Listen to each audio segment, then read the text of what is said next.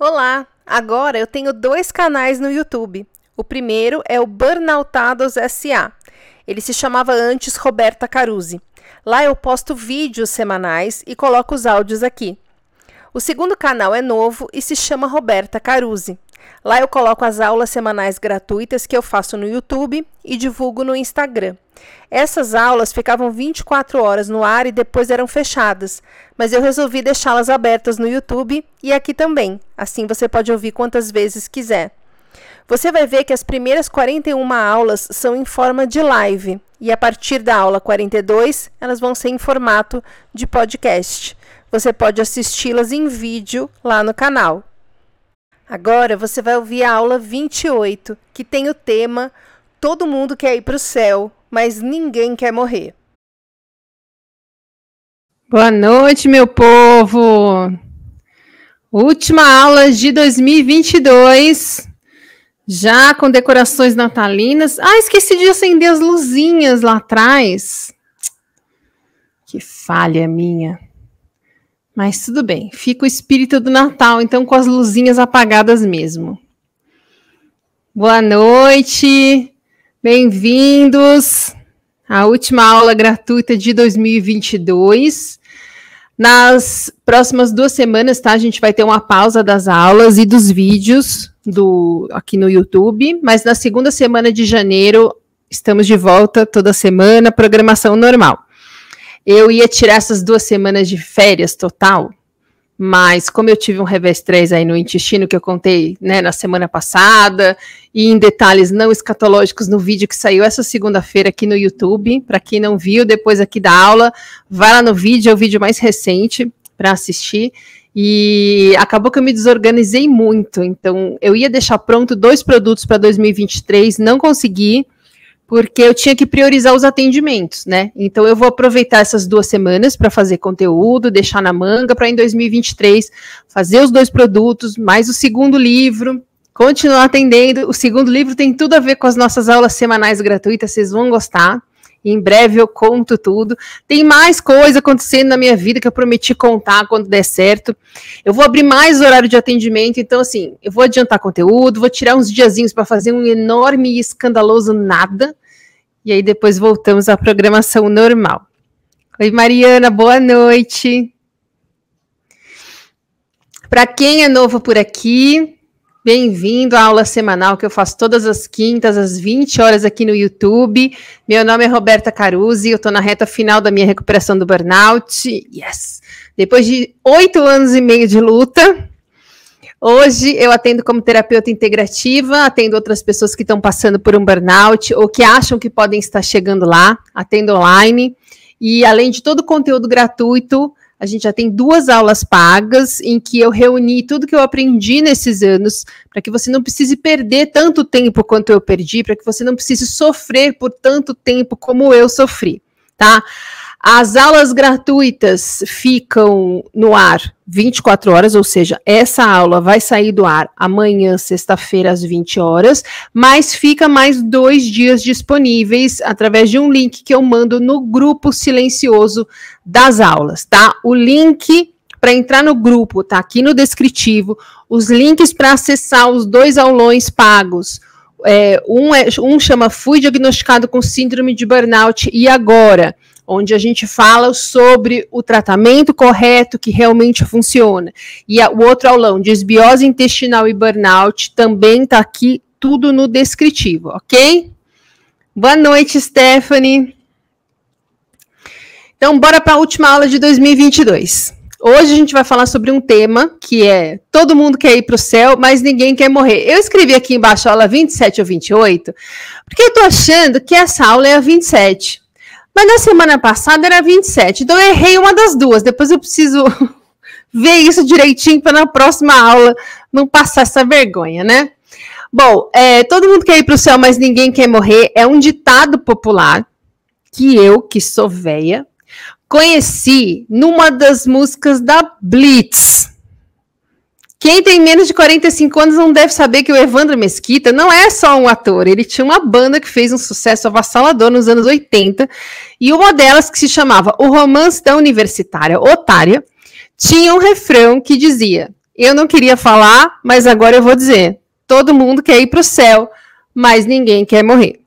Eu uso muito essa frase faz anos e anos, mas ela nunca me pareceu assim tão atual e tão verdadeira quanto nesses meus anos de burnout, nesses meus anos pós-colapso. Porque antes eu já estava em burnout, mas não tinha consciência disso, né? Na verdade, é, nunca, nunca foi tão verdadeira quanto nesses anos que eu comecei a falar sobre burnout nas redes sociais. Porque eu observo uma resistência muito grande de muita gente em fazer o que é preciso fazer para sair do burnout. Eu vi outro dia um post da Cecília Dassi, que é assim, genial. É, na verdade, eram uns stories que ela fez e aí ela transformou em post, né? Ela desenhou um bonequinho assim no pé de uma escada, então tinha uma escada imensa assim, e o bonequinho assim na, no pé da escada olhando quanto grande era aquela escada. E o bonequinho falando: Meu Deus do céu, olha o tamanho dessa escada, eu vou demorar muito tempo para conseguir subir, vai me dar um puta trabalhão. Não quero nem pensar nisso, gente. Eu não sei nem por onde começa. Meu Deus, imagina como eu vou ficar cansado. E aí o bonequinho nessas de: Ah, não, para mim não dá desanimava, ele ia ver o feed do Instagram, vídeo no YouTube, que é mais fácil, né, gente? Não precisa ter trabalho. Aí passava um ano e esse bonequinho se tocava que ele estava no mesmo lugar, ele continuava no pé da escada, ele não tinha subido a escada, nem um pouco dela. Só que além dessa constatação, que é a mesma de um ano atrás, ele estava mais frustrado, mais culpado, mais se comparando com todo mundo que já estava lá em cima, ou que já estava mais para cima, subindo no meio da escada, enfim. Então, apesar de continuar achando que era muito degrau, que era muito trabalho, ele começa a estabelecer meta. Então, tipo, ah, se eu subir cinco degraus por dia, ah, eu vou conseguir em tantos dias. E aí aparece ele depois de um mês, um pouquinho, um pouquinho para cima da escada, três meses, mais para cima da escada, e depois de um ano ele está em cima da escada. Então ele acabou perdendo um ano com medo do trabalhão que ele teria para subir a escada, e aí quando ele resolveu encarar aquilo, ainda que fosse de pouquinho em pouquinho, ele consegue chegar lá em cima. Num outro ano, né? Eu vejo muita gente fazer a escolha errada todos os dias diante do dilema do burnout. Qual é o dilema do burnout? Eu faço o que parece mais difícil, mesmo sem grana, sem energia, com todo mundo falando bosta à minha volta, ou eu faço o que me parece mais fácil, que é me convencer que eu sou vítima dessa situação injusta. E tem muitos discursos nas redes fazendo com que isso realmente me pareça conveniente e correto, e permaneço no mesmo lugar. Vou pelo caminho mais difícil, enfrentando tudo e todos, mesmo sem recurso, com pouca energia, querendo deitar no meio da rua para dormir, pelo amor de Deus. Ou eu me convenço que eu sou uma vítima e fico lá no Instagram, no YouTube, dando curtida em post que fala que o sistema de trabalho é opressor e eu sou uma vítima do sistema e continuo no mesmo lugar. O caminho que parece mais difícil é, na verdade, o mais fácil. Porque tem um período de luta, mas depois, salve chorão, tem um momento de glória. E o caminho que parece mais fácil, na verdade, é o mais difícil, porque envolve você daqui um ano ainda doente, ainda deprimido, ainda ansioso, ainda sem dormir, ainda se entupindo de remédio, mais frustrado, se sentindo mais incapaz, mais sem força de vontade, se sentindo impotente, amargo e sem esperança. Entende? E por que, que as pessoas escolhem esse caminho que faz elas ficarem empacadas? Por uma série de motivos. Ninguém escolhe isso porque gosta de sofrer ou porque é masoquista. Eu listei alguns motivos que me vieram à cabeça, tá? Então, primeiro motivo que eu listei aqui. Por que, que a pessoa escolhe o caminho que faz ela ficar empacada? Primeiro, para evitar a dor. Sair de um burnout demanda fazer muita terapia. E fazer muita terapia é a gente fazendo o quê? Cutucando aonde dói, desenterrando tudo que a gente passou a vida enterrando para não precisar encarar. Revivendo coisas dolorosas, mergulhando nos traumas que a gente traz, admitindo coisas sobre nós que a gente gostaria muito que fossem diferentes. Por isso que o consumo de remédios psiquiátricos, principalmente sem receita, vem subindo feito jato. Mais fácil você tomar um Rivotril do que fazer terapia toda semana. Mais fácil você fingir que está tudo bem do que admitir que não está e precisar mexer naquela ferida. É mais fácil você fingir que não está vendo, que não é com você. Isso te poupa de passar por mais dor. Tem muita gente que tem medo, sabe? De fazer isso, de cutucar a ferida, porque não é agradável mesmo. Dói. Ninguém nunca na vida falou que terapia é gostosinho. Mas quem estava aqui na aula que chamava Como se transformar num zumbi, lembra que eu falei sobre anestesias a gente está, ao longo desses últimos anos, se acostumando, a, não a gente que tem burnout, a gente humano, a gente vem se acostumando nos últimos anos a lançar mão de anestesias para não precisar mexer no que dói na gente. Então a gente come demais, a gente bebe demais, a gente consome drogas de todos os tipos, baladas loucas, sexo a rodo, dando match no Tinder, como se aquilo fosse um joguinho viciante. A gente trabalha demais. Tudo o que fizer parecer menos difícil lidar com o que a gente não quer lidar, a gente vai escolher. Eu não quero lidar, lidar com isso. Minhas opções são lidar com isso ou me anestesiar que, que a gente escolhe? Nos anestesiar. É um mecanismo que vem se popularizando, que vem sendo normalizado. Quando você conversa com alguém e fala, eu tenho a opção de mexer nisso na terapia, ou de encher a cara na balada, a pessoa vai falar, vamos pra balada, porque ela também não quer olhar para as coisas dela. Então começa a parecer muito normal, muito correto e muito sensato a gente se anestesiar. E com isso a gente vai perdendo a nossa capacidade de enfrentar a dor, de confrontar as coisas que deixam a gente sofrendo. Aí você tem um burnout e a única saída que te apresentam é mexer no que você não quer mexer. Não, vamos tomar Zolpidem, vamos tomar tarja preta. E os médicos oferecem isso parece uma opção oficial. Assim a gente não precisa fazer nada, a gente só vai precisar lamentar sobre como a vida é injusta, que a gente faz tudo tão direitinho e olha só o que aconteceu. Nossa, mas eu me esforço tanto, faço tudo super certo. E aí eu tenho um burnout, não dá para entender. E toma os opidem, e toma sei lá o quê. E come porcaria, ai não consigo não comer porque a gente evita a dor. Então, esse é um motivo pelo qual a pessoa acaba diante de duas opções num burnout, caminho mais fácil e caminho mais difícil, ela acaba optando pelo caminho mais fácil. Parece natural. E a gente às vezes vem muito machucado. A gente não quer mais passar por, por coisas que doem. Então a gente entra numa ilusão que o caminho mais fácil é melhor. Segundo motivo, porque dá trabalho.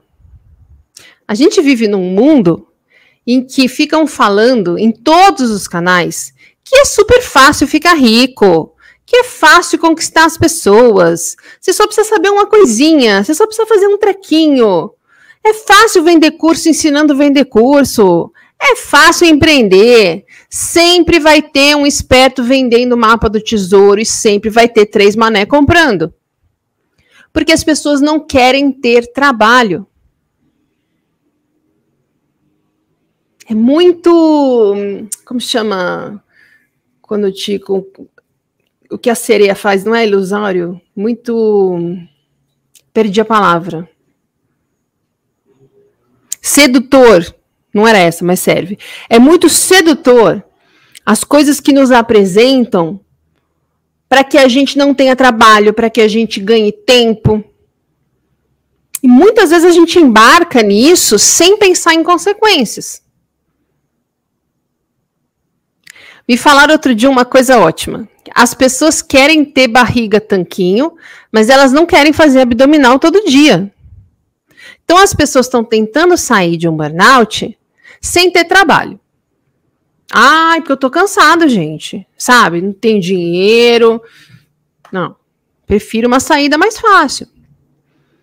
Uma das coisas que me falaram nessas coisas de marketing que a gente estuda é assim: não fala sobre as técnicas que você usa na terapia, porque as pessoas não querem ter trabalho. E quando você começa a enumerar todas as técnicas que você tem à sua disposição para usar num processo de terapia, a pessoa já antevê que ela vai precisar trabalhar pela cura dela. Então não fala isso. Eu falo, né? Eu falo porque eu não tô aqui para enganar ninguém e porque eu falo com pessoas que estão afim de sarar. Tá? Uma pessoa que está aqui 22 de dezembro, 8 e 15 da noite, assistindo uma aula ao vivo sobre isso, está afim de sarar. Ou quem está assistindo gravado, está afim de sarar. Quem acompanha o conteúdo, quem faz a sua parte, está afim de sarar. É a maioria? Claro que não.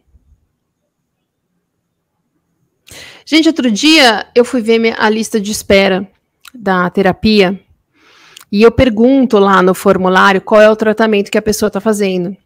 Nenhuma estava fazendo o tratamento correto. Claro que cada um tem seu motivo, mas a maioria espera que eu resolva o problema para elas numa sessão. E o fato da gente estar com fadiga não ajuda muito, porque assim, é fácil acreditar que a gente não consegue ter todo o trabalho que é preciso ter para se curar. A gente vem com uma crença de incapacidade, a gente vem se achando não bom o suficiente, a gente está cansado, a gente está sem energia, a gente está pronto para desistir. E aí falam que a gente precisa ter trabalho é muito fácil a gente falar que não consegue, a gente acreditar que não consegue. E isso nos leva ao terceiro motivo, que é o fato das pessoas estarem muito imediatistas. Essa velocidade toda das coisas à nossa volta está fazendo com que cada vez mais as pessoas acelerem vídeos, acelerem áudios, tenham pressa, queiram resolver as coisas para ontem. Ninguém consegue mais esperar. Você já viu as pessoas chamando o elevador? Gente, a pessoa chama, aperta o elevador, o botão. Aí aperta o, o botão dez vezes. Passa três segundos, ela tá apertando. Todo mundo desesperado, ansioso, com pressa. As crianças tudo com uma tela na cara que não conseguem mais ficar num restaurante com adultos se não estiver sendo entretida tudo muito rápido, tudo para ontem. A gente não sabe mais esperar, não sabe, não tem mais paciência. E vocês sabem tão bem quanto eu que burnout demora. Demora para virar uma situação de burnout e demora para que a gente saia dela. Quanto tempo demora para você engordar, sei lá, 10 quilos? Às vezes demora anos, mas vamos dizer que são meses. Demorou meses para você engordar 10 quilos. Existe alguma pessoa que começa uma dieta com a expectativa de perder 10 quilos ao longo de muitos meses? Não! A gente quer perder agora. Aliás, até dia 31. Tá? Comprei um vestido caro, só tinha dois números menores eu perder 10 quilos até dia 31. A pessoa fica sem comer, desesperada. Imagina fazer uma dieta por um ano, mas meu Deus do não, tem sem condição, gente. Vamos fazer o seguinte: vamos parar de comer e vamos ficar fazendo abdominal no meio da sala, no, no, vestida com plástico, que aí a gente consegue perder mais rápido.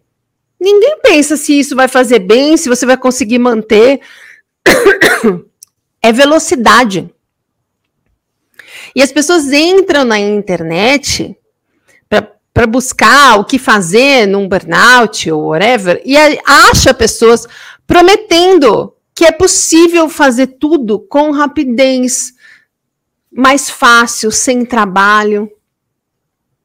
E todo dia um monte de gente compra promessas de milagre de várias coisas, sendo burnout ou não. Porque ninguém quer ter trabalho, ninguém quer perder tempo. A gente vê as pessoas andando na rua, às vezes o cara se joga na frente de um carro que está entrando num estacionamento porque ele não pode esperar cinco segundos. Porque a gente foi educado com todo mundo em volta falando vamos, vamos, vamos. Eu, adulta, me dei conta do porquê que eu gostava tanto de andar sozinha quando eu era criança ali perto de casa. Porque não tinha ninguém me apressando. Porque a minha mãe vai no ritmo, vamos, vamos, vamos. Não tem nada fazendo, não tem nada marcado, a gente está indo fazer nada. Vamos, vamos, vamos, vamos. Todo mundo desesperado. E isso é normal. Quem não é assim, ai, como você é lerdo, ai, fulano é lerdo, ai, fulano, sei lá o quê, parece jamaicano que mora em Salvador. Eu já ouvi isso uma vez, porque eu não estava com pressa. Ah, mudou para Salvador? Oi, e na questão do burnout tem um problema a mais. A gente chegou no burnout como? Se preocupando com o julgamento dos outros, querendo mostrar que a gente consegue fazer o que esperam que a gente faça. E quando a gente burnouta, a gente começa a ouvir das pessoas que fizeram a gente sair trabalhando feito maluco que a gente fracassou, que a gente é preguiçoso, etc, etc. Então a gente quer sarar logo para voltar logo a trabalhar, para mostrar para as pessoas que a gente não é fracassado, que a gente não é preguiçoso, ou pelo menos para que elas parem de encher o saco. E uma pessoa que não consegue ver um vídeo sem acelerar, como é que ela vai conseguir ter paciência para o corpo e a mente ter tempo de processar tudo, criar novos hábitos, mudar o estilo de vida, aprender a funcionar de outra maneira? Oi, Valdirene. Ai, minha perna tá dormindo aqui. Tá vendo? Minha perna está preguiçosa. Eu lembro, gente, quando começou a ser moda, aquele negócio do chip da beleza.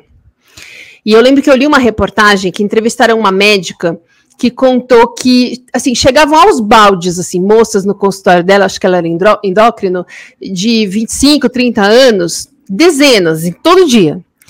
E essa médica era contra o chip e explicava para as pacientes dela todos os riscos, tudo que acontecia com o corpo a curto, médio, longo prazo, etc, etc, etc.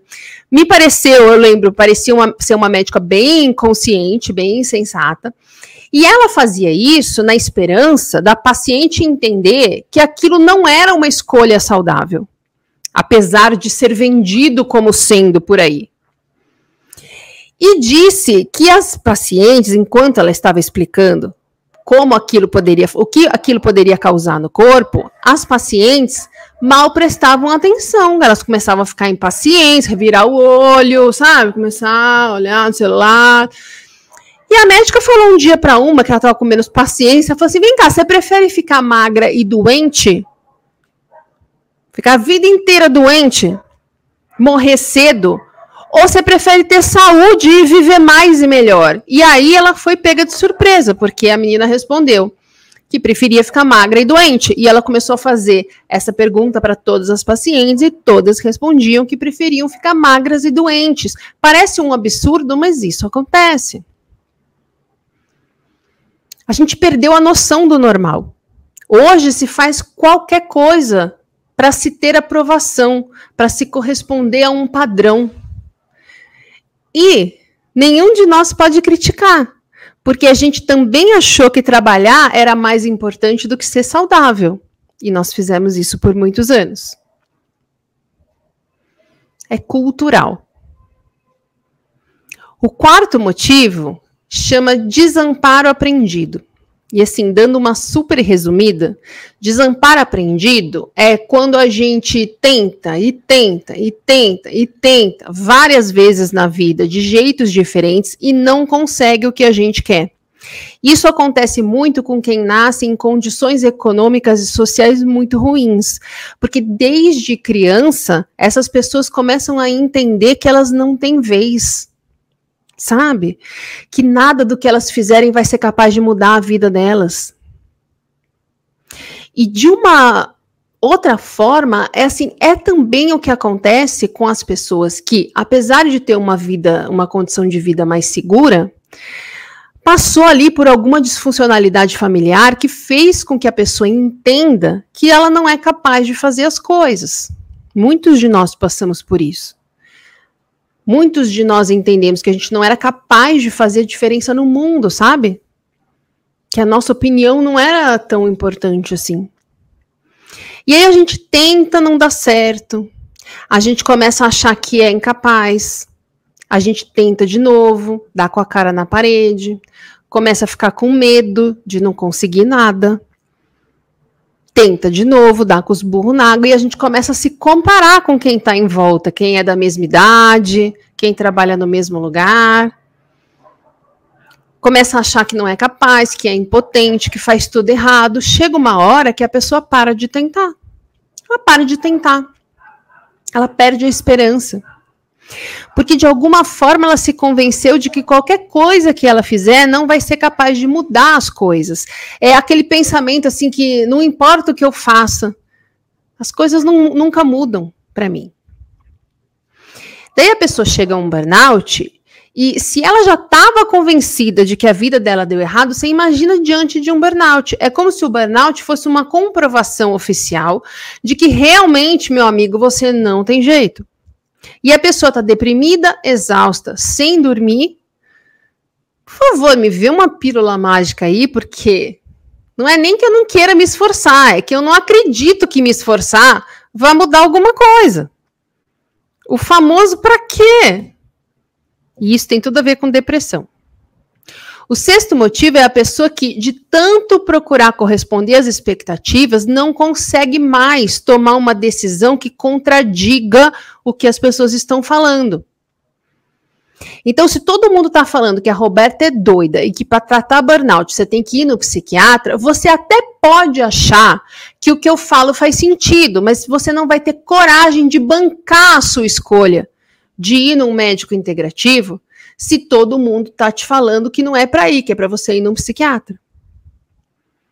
Exausto, sem dormir, sem forças, sem convicção, sem motivação, achando que é um fracasso. Qual é a motivação que a pessoa vai ter em escolher trilhar o caminho que parece ser muito mais difícil?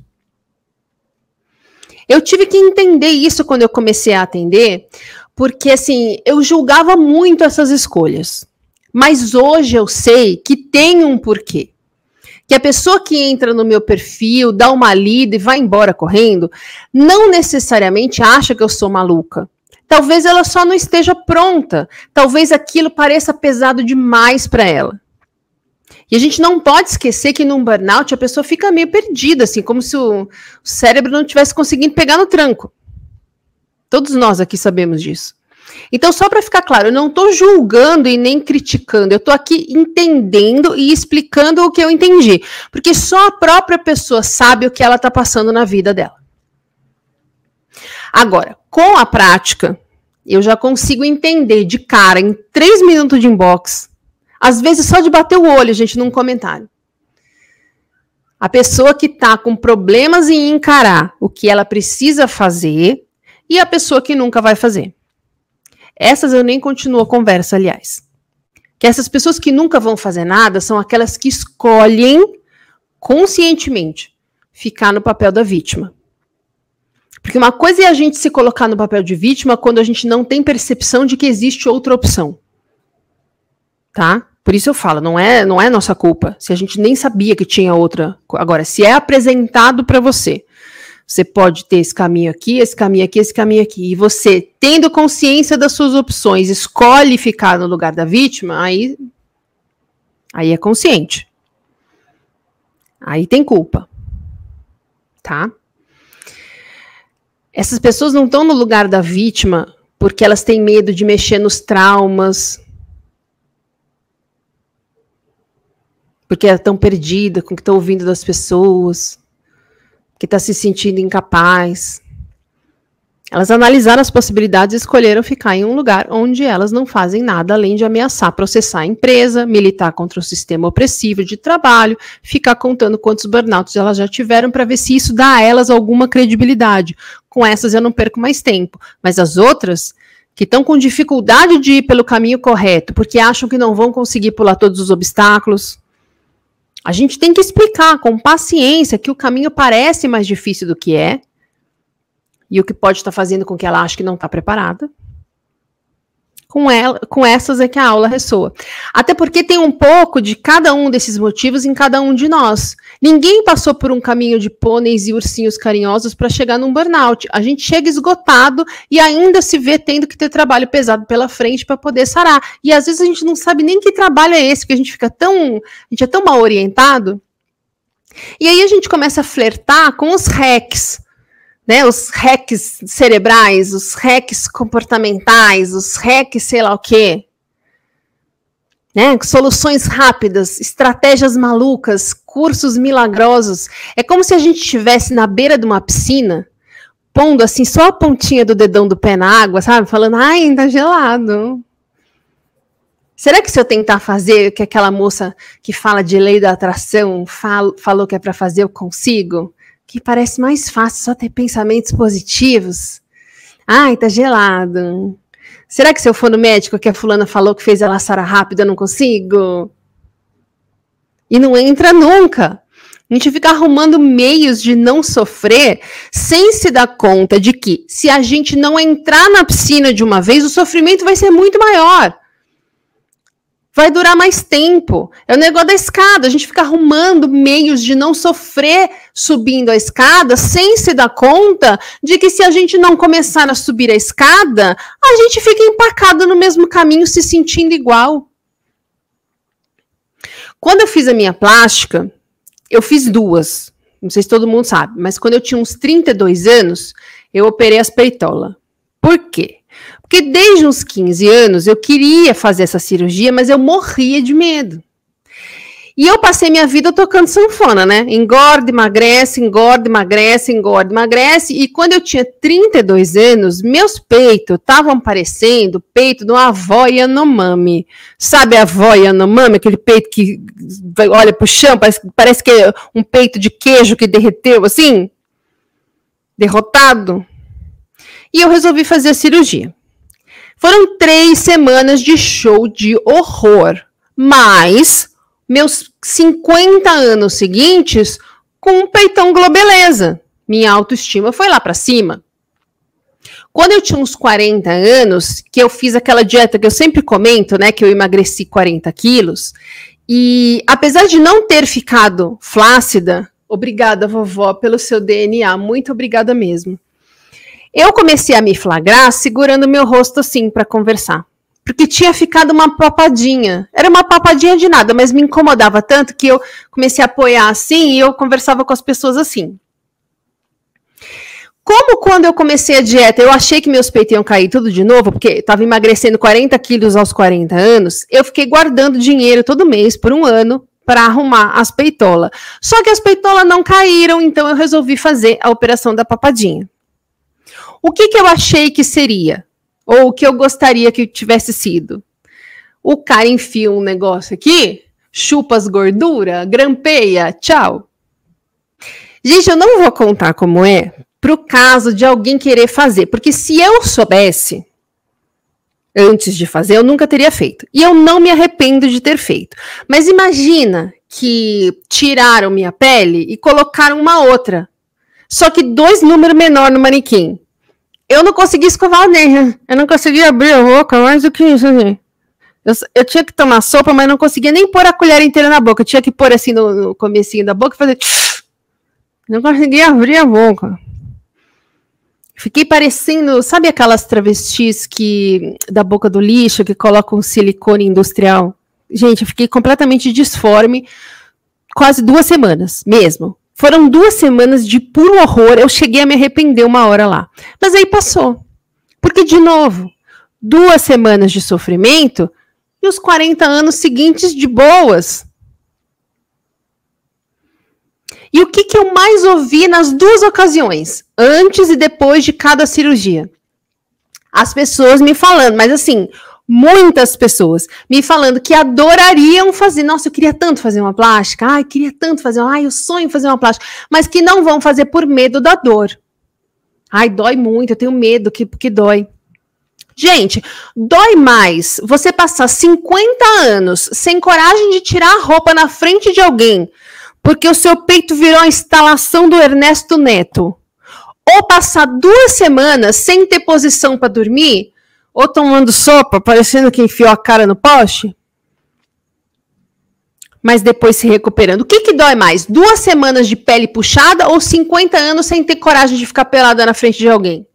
Três semanas sem poder levantar o braço ou 40 anos conversando assim, se escondendo, se achando feia, velha, caída? O que, que dói mais? Duas semanas ou 50 anos? Três semanas ou 40 anos? O que, que dói mais? Fazer terapia, tendo que falar sobre traumas, revisitando dores, criando novos hábitos, confrontando as péssimas escolhas que nós fizemos.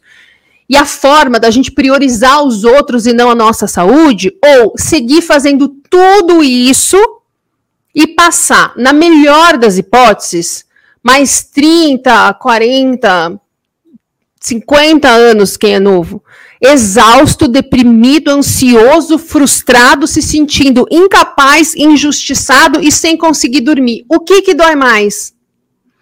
E eu disse na melhor das hipóteses, porque eu, se tivesse tido escolha de continuar, teria continuado teria continuado fazendo tudo igual. E eu já revelei aqui, se eu não me engano, semana passada, que o prognóstico de mais de um médico é que eu teria morrido ou estaria para morrer por agora, ou de infarte, ou de um AVC. Coisa que, aliás, eu assisti acontecer com sete das pessoas que trabalhavam comigo, num espaço de menos de dois anos, bem na época que eu colapsei. Quando eu era criança, eu tinha um amiguinho na rua que se chamava Bolivar. Não era Bolívar, era Bolivar. E o Bolivar me ensinou como ele fazia para enganar a mãe dele, porque para não tomar banho, que ele não queria tomar banho. A gente estava naquela idade, sabe, mais ou menos 10 anos, que a criança não quer tomar banho de jeito nenhum. Pois bem, ele me ensinou o truque dele para enganar a mãe na hora de tomar banho, né? É, e eu assim, muito idiota que sempre fui, cheguei na minha casa, eu achei aquilo tão genial, aquele plano dele infalível para a mãe não desconfiar que ele não tinha tomado banho. Achei tão legal que eu cheguei em casa e fiz o quê? Que fui contar para minha mãe. Eu sempre fui uma idiota, né? Mas enfim, pequena anta. É, você ligava o chuveiro, aí você jogava uns espirros de água no chão, na parede, aí você molhava a toalha, Aí eu fiquei três horas lá contando tudo que tinha que fazer. Aí minha mãe olhou para mim e falou assim: Mas Ró, não dá menos trabalho tomar banho? Eu fiquei com uma cara de alface, assim, porque realmente era tanta coisa que tinha que fazer que era mais fácil tomar banho logo de uma vez. Então, assim, gente, é muito tentador encontrar respostas simples para questões complexas, mas só faz sentido para quem é criança. E a gente é criança quando a gente chega num burnout. A gente chega num burnout porque vinha vindo nos anos anteriores agindo como criança com imaturidade. Inclusive, a imaturidade é a raiz do estresse. Né? A gente chega no burnout porque é imaturo, porque a gente quer que a vida entregue para gente o que a gente acha que deve ser entregue para nós, do jeito que a gente acha, no tempo que a gente acha. A gente acha que sabe o que é melhor para gente. A gente não consegue assumir a responsabilidade pelas nossas escolhas. O estresse vem de um comportamento infantil. Eu acho que eu devo ter isso, não tenho isso. Meu Deus, eu sou injustiçado, eu nunca vou conseguir, mas o fulano conseguiu, meu Deus do céu. A gente fazia isso. Então, talvez por isso, encontrar um caminho milagroso uma pílula mágica, uma solução simples ou um hack genial possa parecer uma boa saída diante de um burnout. Mas quando a gente amadurece, começa a ver que não existem soluções simples para problemas complexos.com.br. Eu sou humana. Eu burnoutei. Eu também gostaria que fosse mais fácil. Eu também achei injusto de 3.454 maneiras diferentes. E eu também tentei acreditar que pensamento positivo e cúrcuma resolvem a vida. Mas aí eu vi que esse é o caminho que parece fácil e se revela difícil. O caminho que dói mais, porque a gente empaca. Eu comecei a entender que quem vai ter que lidar com as consequências das minhas escolhas sempre ser eu. E que o processo de cura de um burnout é difícil por um único motivo: a gente precisa se transformar de uma maneira muito profunda. E se não fosse tão difícil, a gente simplesmente não aceitaria mudar o suficiente. Eu sempre falo, burnout não é castigo, é uma oportunidade. A vida deu para a gente uma oportunidade de mudar o caminho, porque o caminho que a gente vinha percorrendo só poderia nos levar aonde nos levou: doença, ansiedade, insônia, depressão, frustração. Para mudar esse caminho, a gente precisa de muita dor, infelizmente.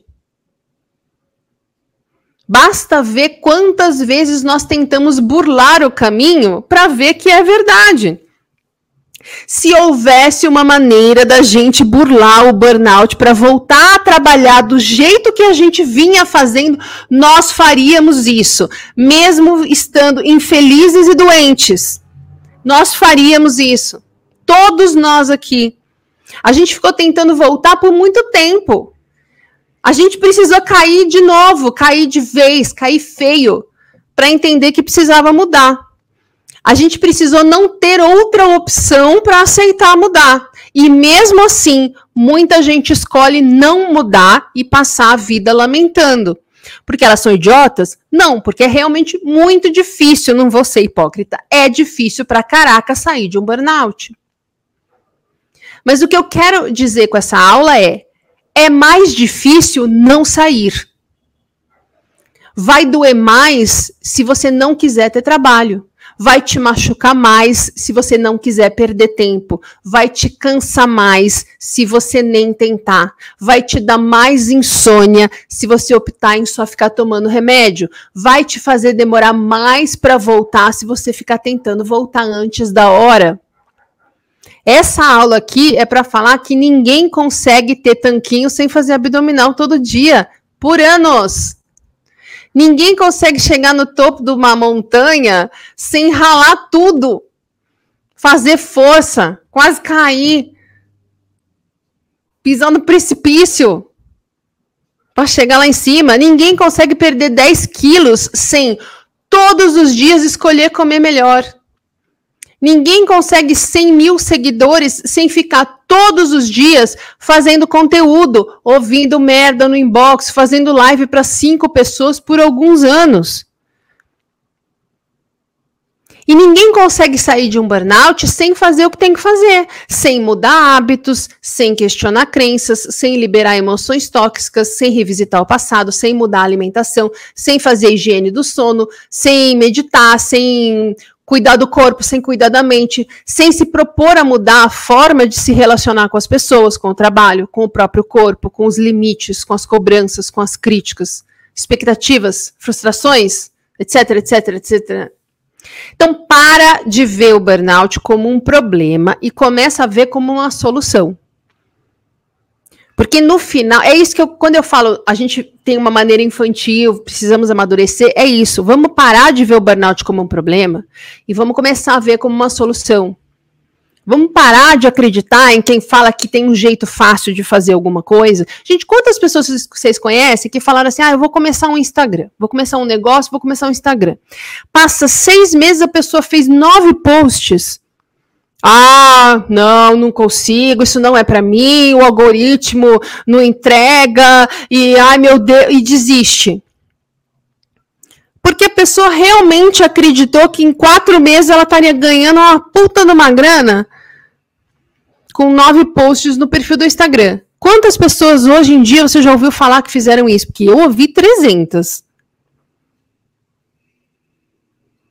Então para de ver burnout como problema, começa a ver como uma solução, começa a encarar a vida de uma maneira mais madura e menos infantil.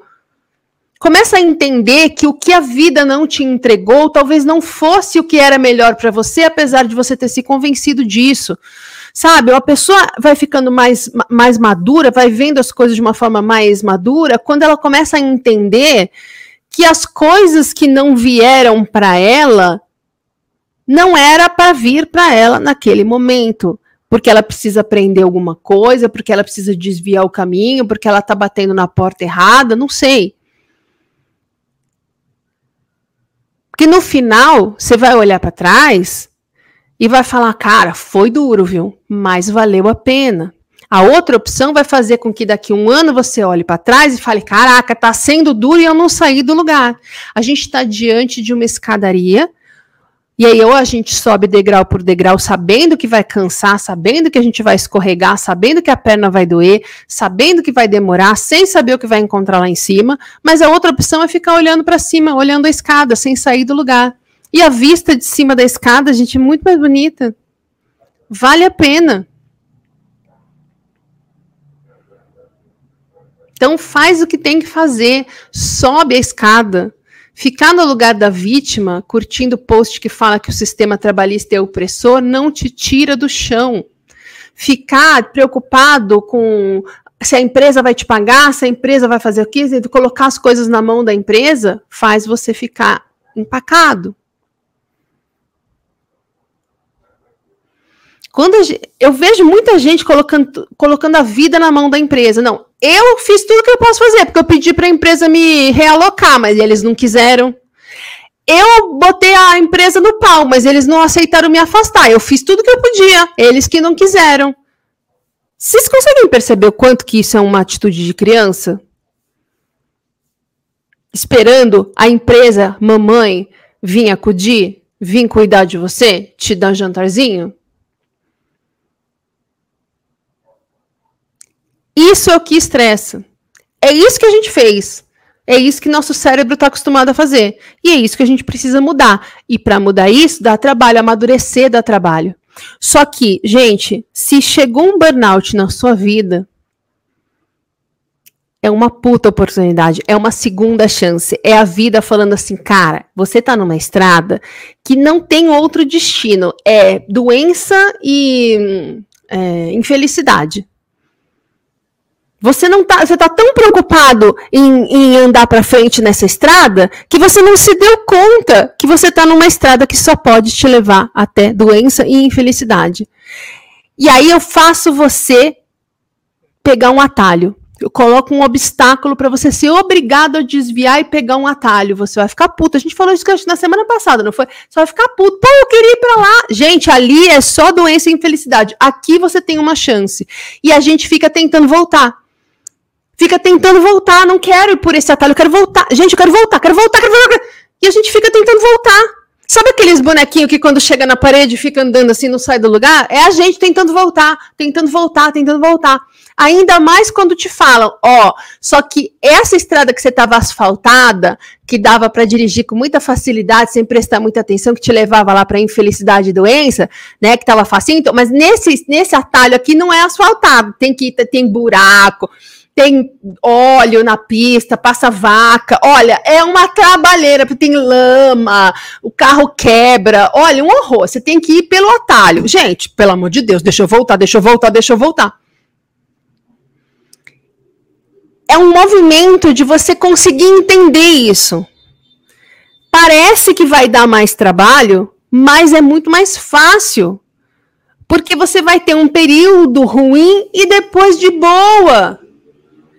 Ao passo que, se você continuar no caminho que parece mais fácil, você vai facilmente para doença e para infelicidade. Quer dizer, qual que é a vantagem? Qual é a vantagem de tentar não ter trabalho? É ter trabalho a vida inteira. Não faz sentido isso. Mas essas coisas só são óbvias quando alguém fala. Então, espero que eu falando esteja óbvio para vocês. Aqui a Calinha, ainda bem que eu sou teimosa, não desisto. É isso aí, ainda bem mesmo. Ainda bem mesmo. Às vezes é uma pessoa que tá assim, por exemplo, na lama. E ela tá indo, fazendo um monte de força, tentando ir, mas ela fica ali meio atolada na lama. E alguém precisa ajudar a fazer vai só um pouquinho para cá, ó. Ah, pronto. A pessoa continua andando. Tem gente que fala, não vou andar, vou sentar aqui, daqui eu não saio. E aí ela precisa entender que vale a pena levantar e ir. Cada um tem um background, cada um tem um contexto, cada um passou por suas dores, abusos e traumas. Nunca é fácil. Para uns mais difícil aqui, para outros mais difícil ali, mas difícil para todo mundo.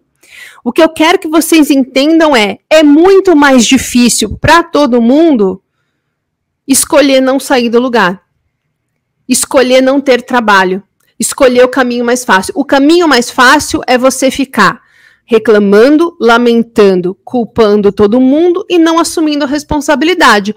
Você faz isso, não precisa fazer mais nada, não vai ter trabalho na terapia. Daqui 50 anos, você vai continuar no mesmo lugar, fazendo a mesma coisa, só que, só que velho. Vai continuar fazendo tudo igual, só que velho.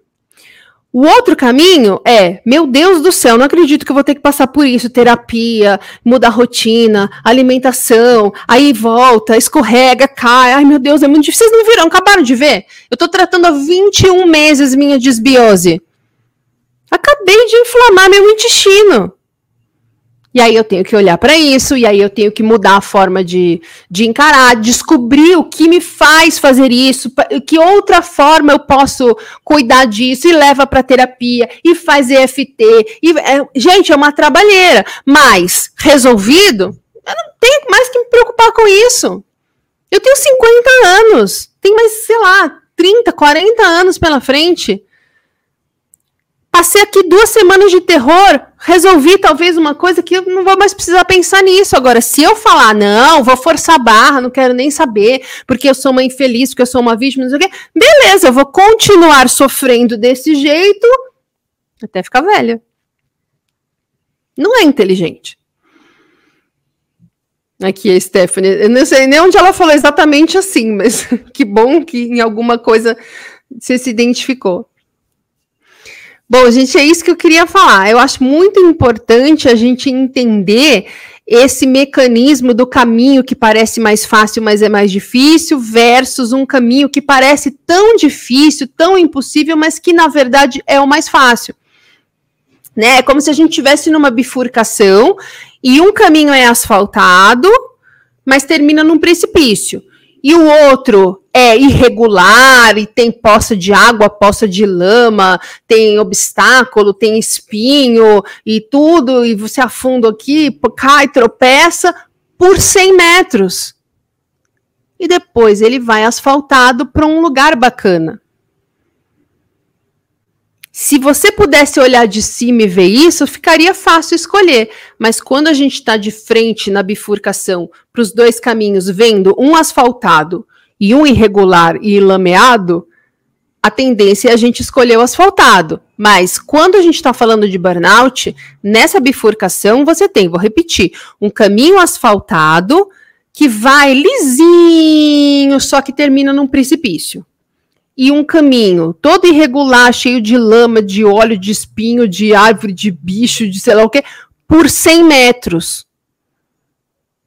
Por isso que a gente olha e só vê o caminho enlameado e fala: Meu Deus, esse caminho é inteiro enlameado. Não é, é 100 metros. Depois ele vai ficar asfaltado e ele vai terminar num lugar muito bacana, ou você vai ter opções de lugares bacanas para ir a partir dali. Então, quando você se vir naquela vontadinha de desistir, tipo, eu não aguento mais fazer terapia. Como assim? Vou ter que fazer meditação e trocar alimentação e fazer não sei o quê, e ir no médico e ai, ai que saco! São 100 metros. Tá? Seu cérebro vai automatizar os novos comportamentos, a nova rotina. E com esse novo estilo de vida, você segue pelo seu caminho com liberdade, com leveza, com saúde, com opções. O caminho que você está tentando voltar, tentando voltar, porque você não se conforma de ter sido tirada desse caminho, parece fácil com um asfaltinho, mas ele vai te levar para um precipício. Tá? Ele vai te levar para um burnout que nunca sara. Então, para de procurar REC, para de achar que remédio é a solução e faz o que tem que fazer. Gente, eu tenho 50 anos, eu demorei 40 para entender que aquelas 538 dietas que eu fazia, que pareciam fáceis, milagrosas e que resolviam sem eu precisar ser muito radical, sem eu precisar fazer muita coisa. Eu ia para o spa, que a gente comia 300 calorias por dia, dieta da lua, dieta do Beverly Hills, dieta do não sei o quê, dieta da proteína, dieta do, do inferno, da... Virei uma sanfona em forma humana. Com 40 anos eu falei, ok, entendi. O que eu tenho que fazer é o que todo mundo me fala para fazer, mas que eu não quero fazer porque dá trabalho. Fui lá, procurei uma nutricionista, fiz reeducação alimentar, fiz exercício, fiz terapia, pronto, emagreci 40 quilos. Foi fácil? Não, mas foi bem mais fácil do que passar quase 40 anos nesse vai e vem, e emagrece, e aí engorda, e fica culpada, e se sente ruim, e aí a, a, o corpo cai, a saúde, sabe? Doeu bem menos fazer, acho que um ano de dieta do que os 39 anteriores que eu achava que eu estava sempre resolvendo com alguma solução milagrosa e sempre dava com a cara no muro, porque eu emagrecia 20 quilos e engordava 30. Quando eu comecei a dieta, que eu emagreci 40 quilos, faltava um quilo para eu atingir o índice de obesidade mórbida. Porque eu não conseguia mais emagrecer. Não conseguia mais emagrecer. Eu só fiz a dieta correta. Eu só entendi o que era para eu fazer. O que era mais saudável, o que era duradouro, o que era melhor para mim, quando eu tive uma esteatose hepática. A esteatose hepática que eu tive foi por excesso de comida. Pode ser por excesso de álcool, pode ser por excesso de remédio. No meu caso, por excesso de comida. Por isso me falaram, você precisa emagrecer 20 quilos. Esse é o tratamento.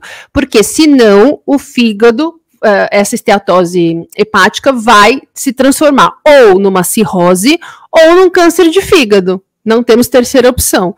Diante disso, eu fiz o caminho correto e emagreci. Daí a vida falou assim: ah, é na porrada? Me deram um burnout, que é para eu entender que todos os sinais que eu fiz questão de ignorar, que me, que me falavam que eu tinha que mudar a forma de trabalhar, ou o lugar, ou o ritmo, ou a carreira, ou whatever, que eu tinha que olhar para minha vida pessoal, que eu tinha que fazer terapia e eu me recusava, então aí veio um burnout. E aí eu relutei, refuguei, resisti, mais uma hora falei, ok, entendi, então é isso que eu tenho que fazer. E aí fui procurar o caminho correto, já que não apresentam pra gente de primeira, que é um caminho trabalhoso, porém cá estamos, de volta ao trabalho, de volta a ter uma rotina, me sentindo bem, dormindo toda noite, com ansiedade baixa, sem pensamento depressivo e sem crise de fadiga. Quanto tempo eu ficaria, eu ficaria ainda com tudo isso dando pau se eu tivesse resistindo e falando um discurso, inclusive, que ia me dar muito mais seguidores? Que o, o sistema de trabalho é opressor, que nós somos vítimas. Porque não é mentira. O sistema de trabalho é opressor e nós somos vítimas. O problema é o que fazer a partir desta constatação. E é aí que eu perco muitos seguidores, mas foi assim que eu consegui chegar bem pertinho da cura como eu tô, né? Que eu não falo ainda que tô curada porque ainda não tô. Certo? Então, gente, diante de dois caminhos, nunca esqueçam disso. São só 100 metros que vai ter lama. Depois fica asfaltado de novo. A diferença é que você, por ter passado esses 100 metros de lama para chegar no asfalto de novo, vai dar num lugar legal, vai ter opções de lugar para onde você pode ir nessa estrada. A outra, que é asfaltada desde o começo, te leva num precipício. Te leva num burnout que não sara. Então, se você não quiser se sentir como você está se sentindo agora pro resto da vida, tenha sim o seu trabalho, faça a sua terapia, mude os seus hábitos, comece a meditar, comece a fazer mindfulness, mexe muito na sua alimentação, faz uma atividade física que respeite o ritmo do seu corpo, faz higiene do sono, começa a rever a forma como você lida com limites, frustrações, com cobranças, críticas, etc. Começa a trabalhar nesse autoconhecimento, nesse amadurecimento, nessa reinvenção pessoal. Dá trabalho, mas são 100 metros. E depois você levando a vida que você quiser de uma maneira muito mais leve, muito mais saudável. Para de ficar tentando voltar para o caminho que parece mais fácil. E às vezes a gente arruma umas desculpas que parecem muito reais, tipo, eu não posso sair do meu trabalho porque eu tenho boleto para pagar. Tá bom, mas se você continuar fazendo tudo igual, você concorda que você vai ter um colapso e aí sim que você não vai poder trabalhar e por muito tempo? Não é melhor ir desacelerando agora para conseguir ter saúde o suficiente para seguir trabalhando, mas de uma forma que você não fique tão adoecido que seu corpo colapse? Muitas vezes a gente usa isso como uma proteção. Eu não quero ter trabalho, eu não quero assumir a responsabilidade pela minha vida, vou assumir meu papel de vítima, vou assumir o meu papel de pessoa que não tem recursos, vou assumir o meu papel de, meu Deus, sou um injustiçado, preciso lutar mais. Vamos entender isso sempre de uma forma mais equilibrada e madura? Sem usar como desculpa, sem usar como trava, tudo bem, consciente de que cada um vai sair de um lugar e vai ter um trabalho e vai chegar num lugar diferente, ok. Mas aqui o lugar que nós estamos falando que vamos chegar diferente não é a questão de quanto vai ganhar, de onde vai morar ou do que vai fazer. É a questão da saúde. Para que a gente tenha saúde para aí sim ir buscar as coisas que a gente pode buscar na vida, nós precisamos ter o mesmo trabalho tendo dinheiro ou não, tendo recurso ou não, tem opção para tudo. Tem tratamentos diferentes para bolsos diferentes, mas muita gente fica travado falando para mim, eu não tenho dinheiro, na minha cidade não tem médico. Fim. Meu destino é sofrer. Então a gente precisa da terapia, inclusive para ajudar a gente a ver isso. Ajudar a gente a ver por que que parece realmente que a gente não vai conseguir ou que não tem por onde. A terapia ajuda a gente a seguir por esse caminho, a querer, a entender que é possível, a escolher o caminho certo. Mas a terapia é o que mais dá trabalho. Ok? Minha gente, dúvidas, manda aí no chat. É, repetindo que essa foi a última aula do ano. Agora Ano que vem, na segunda semana de janeiro, a gente volta com a programação normal. e eu tossi duas vezes no meio da aula no microfone, desculpa. Então, queria desejar para vocês uma ótima virada de ano, um ótimo Natal. Tá? Nas resoluções de ano novo, lembrem dessa aula e coloque.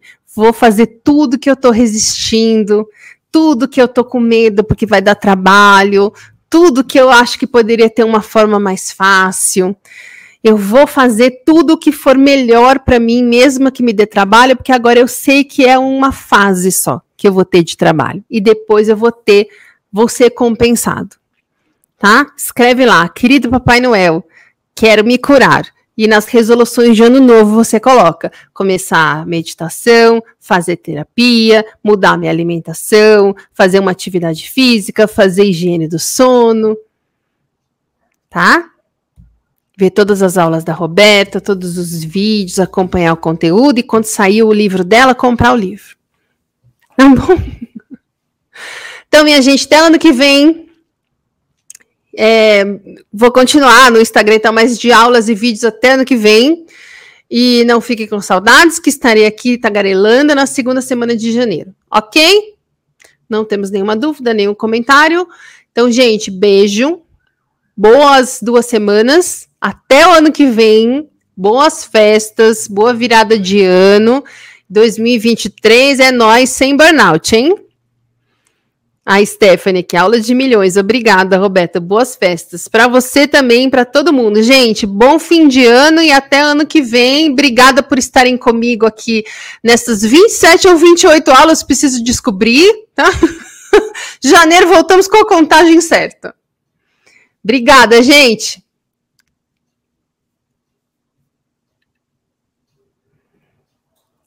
Ai, aqui, peraí, que eu ia, eu ia dando um end e apareceu aqui o Meditando com Leca. Feliz Natal, Roberta. Amei ter te conhecido esse ano. Muito obrigada e eu adorei que você me achou e está aqui acompanhando. Tchau, Carlinha. Até ano que vem. Tchau, gente. Brigadão, viu? Me siga também no Instagram, arroba Roberta Caruzzi. Obrigada pela companhia e até a próxima.